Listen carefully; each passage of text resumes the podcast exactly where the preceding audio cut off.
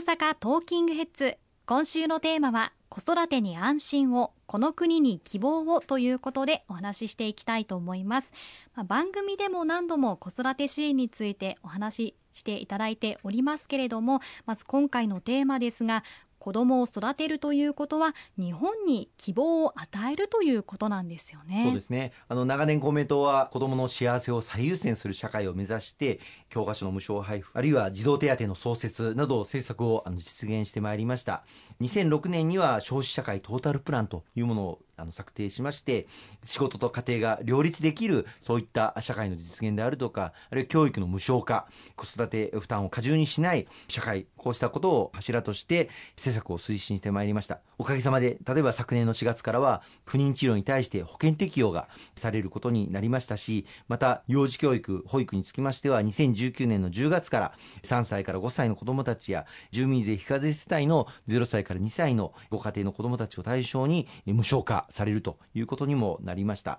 こうした施策を一つ一つ実現をしてまいりましたけれどもさらに一歩深掘りをして施策を推進していくために冒頭オープニングでも申し上げましたけれども昨年の11月に子育て応援トータルプランというものを発表させていただいたところです。その中でも特にこの4月の統一地方選挙で訴えさせていただきたいというものを重点政策の中にまとめさせていただいてそれが今おっしゃっていただいた子育てに安心をこの国に希望をというタイトルのもとに掲げさせていただいております。子育て支援策を充実させていくということはまさに日本の未来を築き上げていくことそのものだというふうに思いますしまた合わせて子育てをされている現役世代の方々子育て世代の方々こうした方々が元気に活力あふれる社会を築いていくということは高齢者の方々あるいは社会全体にとっても支援が行き届く。特に社会保障年金医療介護というものはその財源を現役世代の方々が多くになっていただいております。こうした社会全体に潤いが行き渡るそういった施策ではあるということをご理解をいただければと思います。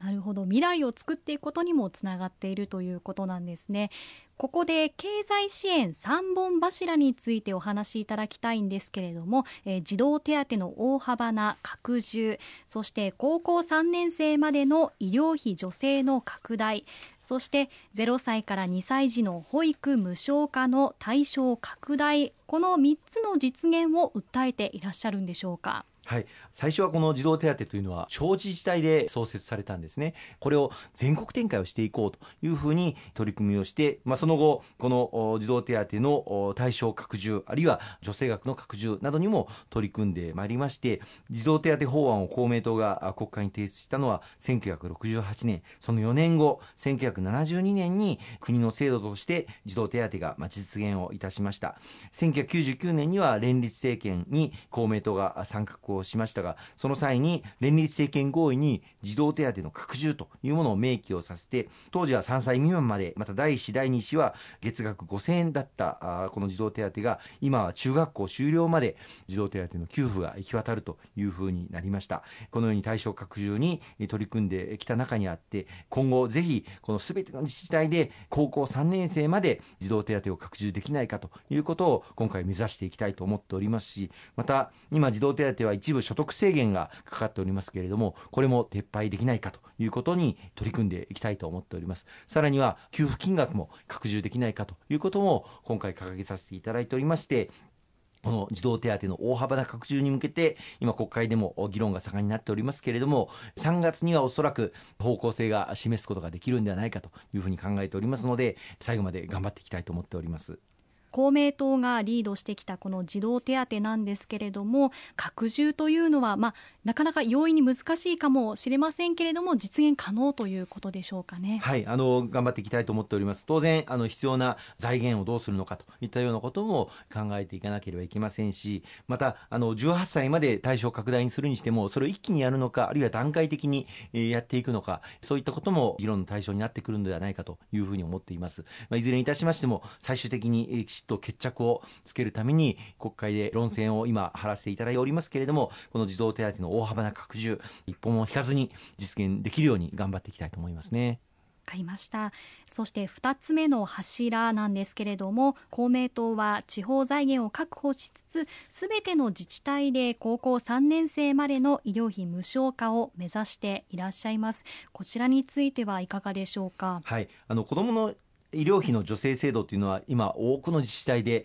助成制度を設けていただいておりますがそれぞれ自治体ごとに内容があの異なっているのが実情です。自治体によっては高校3年生まで対象にしている自治体市町村では今47.2%入院の支援であれば61.1%こうした自治体が高校3年生まで対象としている状況にありますのでこれを、まあ、地方財源を確保しつつ全ての自治体で高校3年生までの無償化をぜひとも実現したいというふうに考えております。これはあの実は以前子どもたちに対する医療費助成制度を拡充すると国からの国民健康保険に関する支援が減額されるといういわゆるペナルティ制度がこの自治体の取り組みを阻害をしているという状況があったんですけれどもこのペナルティ制度について就学前の子どもたちに対する医療費助成制度であればこのペナルティ制度は撤廃をするということを実現を国と地方の連携で実現させていただいたことがあります。これによって各地方自治体の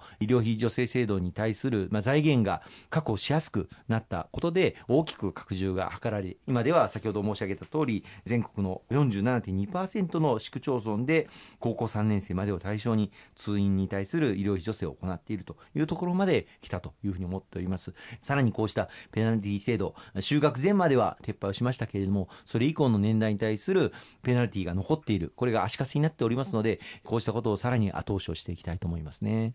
なるほど。そういった経緯がありながら今無償化を目指しているということなんですね。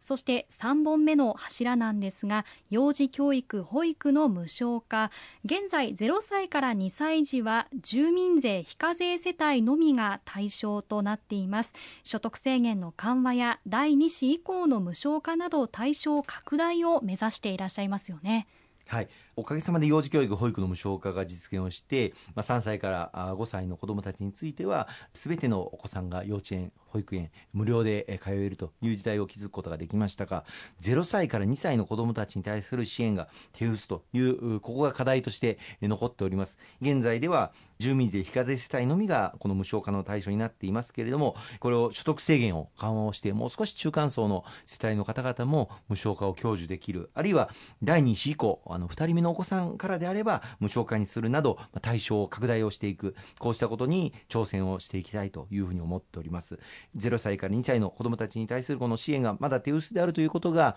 少子化、また子どもをもう1人、もう2人産み育てていこうという思いを阻害しているとすれば、その希望を叶えることができない大きな要因であるというふうにも考えていますのでここに取り組んでいく必要があると思いますね。ありがとうございます。後半も引き続きお伝えしていきます。